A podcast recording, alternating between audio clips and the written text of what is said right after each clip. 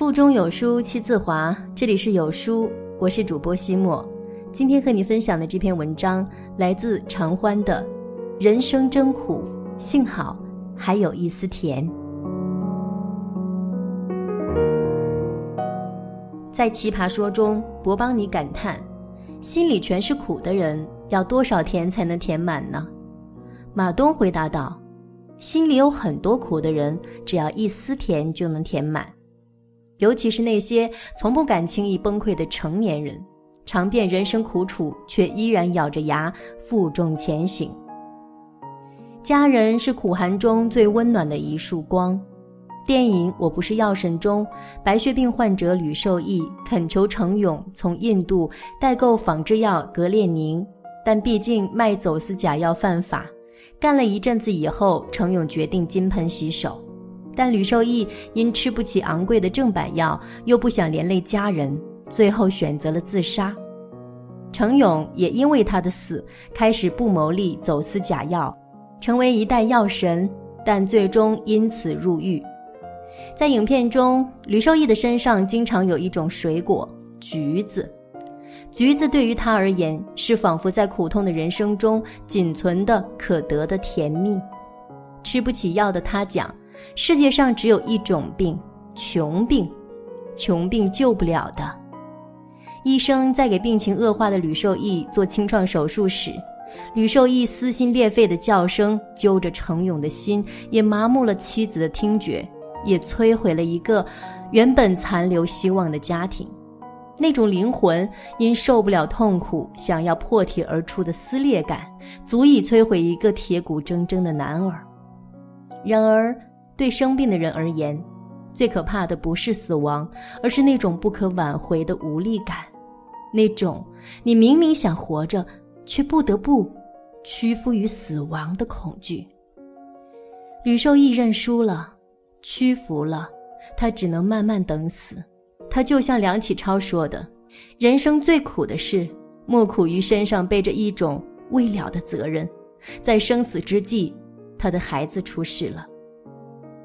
得这个病的时候，老婆怀孕五个月，我天天想死。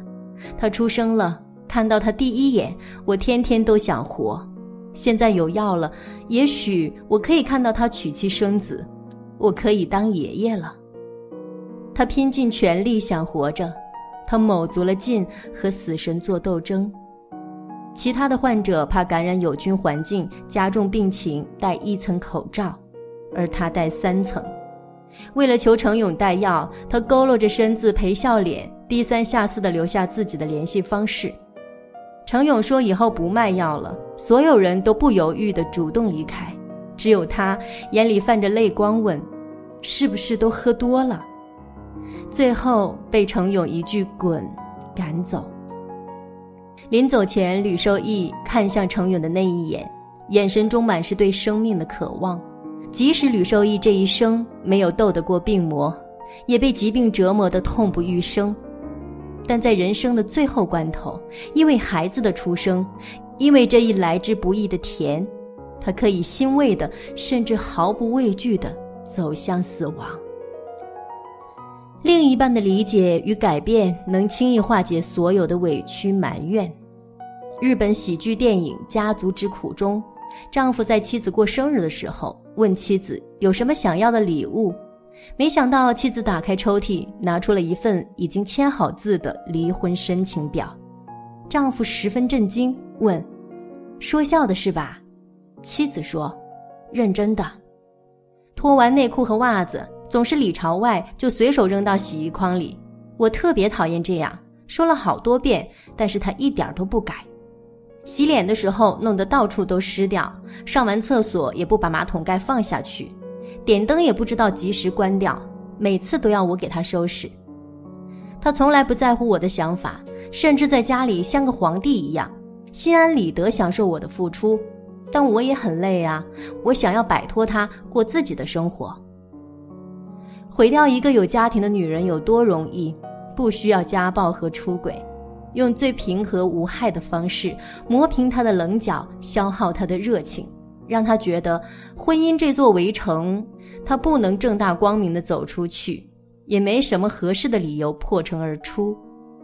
最后，丈夫对妻子说：“受了你这么长时间的照顾，不为你做点什么也不好。如果在这上面签字是你的愿望，那我就帮你实现这个愿望吧。能和你一起真好，我是这么想的。谢了。”当妻子听到丈夫这样一番话，心里也明白了，他只是不善于表达自己的情感，更看到了他的实际行动，开始改变自己执拗的性格，做事前询问他的意见，改掉了他抱怨过的不好的习惯，甚至开始分担家务。妻子多年来的委屈与埋怨也因此烟消云散，他干净利落地撕毁了离婚协议书，说。到死为止，我都陪着你。庸常日子里的苦，尝起来都是真实的，但生活中仍有一点甜味儿。有了这点甜，再苦的日子也有勇气过下去。假如陌生人的目光孤苦无告，我愿意提供力所能及的帮助。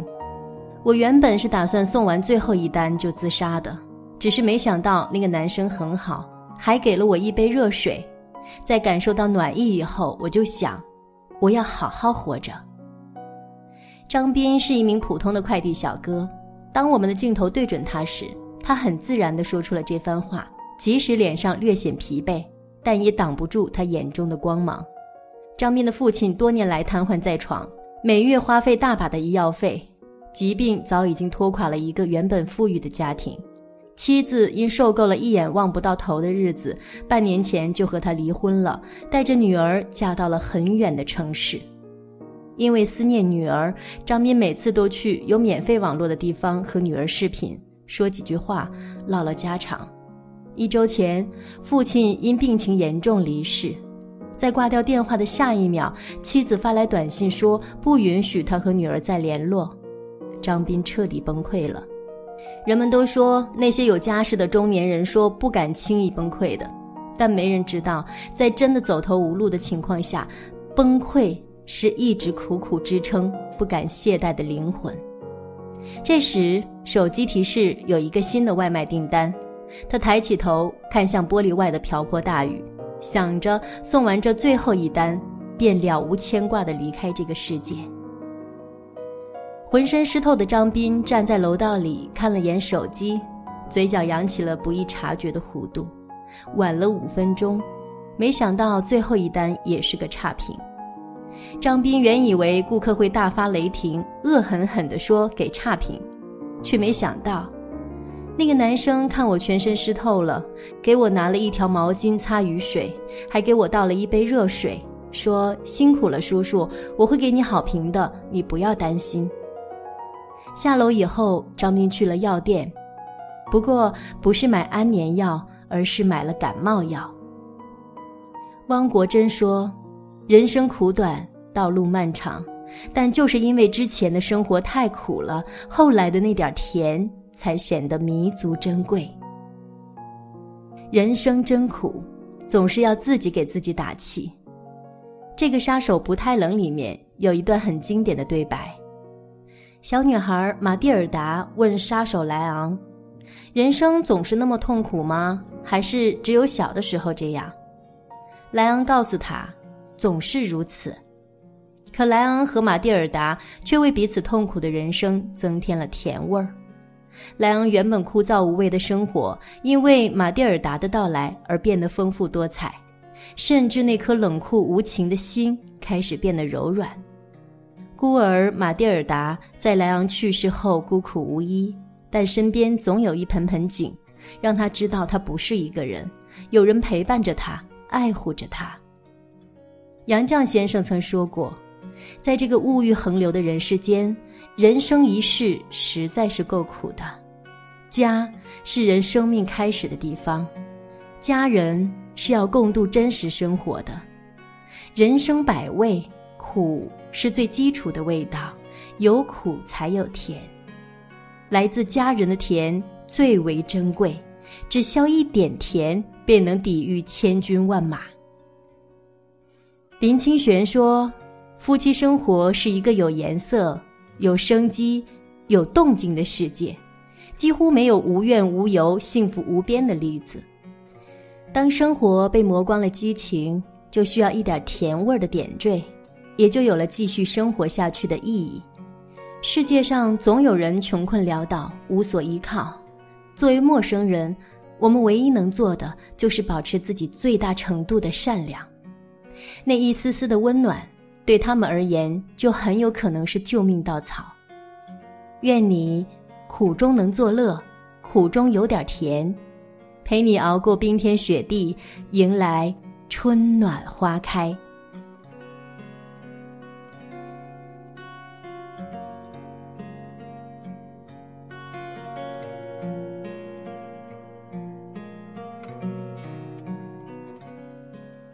在这个碎片化的时代，你有多久没有认真读完一本书了？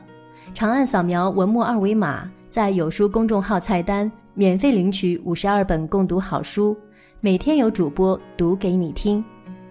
感谢你和我一起来分享今天这篇文章，我是主播西莫，我们明天见。